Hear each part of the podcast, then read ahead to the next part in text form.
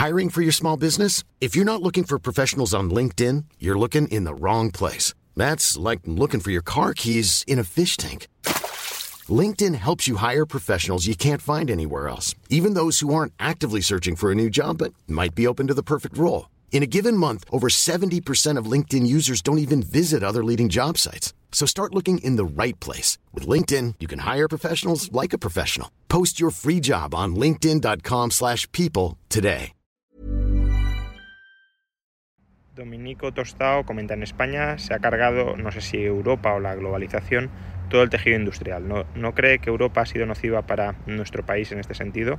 A ver, el tejido industrial español, el que teníamos en los años 80, era un tejido industrial tremendamente deficitario e ineficiente que se mantenía esencialmente a costa de aranceles, es decir, de encarecer la importación de productos para los consumidores, por tanto, una especie de cobrarles un impuesto a los consumidores para subsidiar industria ineficiente y se mantenía también a costa de subsidios directos de los contribuyentes. Eso se tenía que reconvertir y la reconversión se hizo mal o bien, pero, pero era inevitable. Y, digamos que el punto de partida no era muy positivo para, reconvertir a España en, un, en una potencia industrial. Aparte de esto hay que tener en cuenta que el peso de la industria eh, cae en todo el mundo.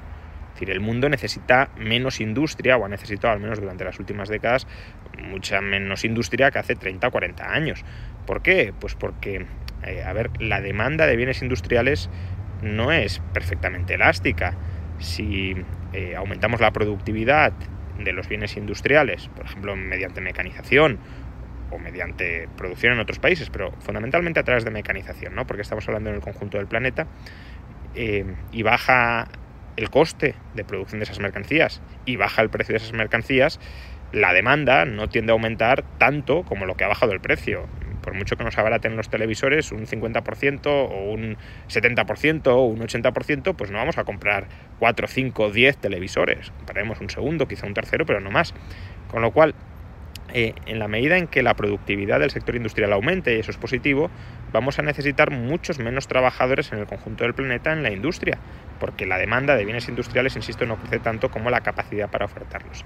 Y siendo eso así, pues es que la desindustrialización es, es inevitable, incluso en ausencia de globalización.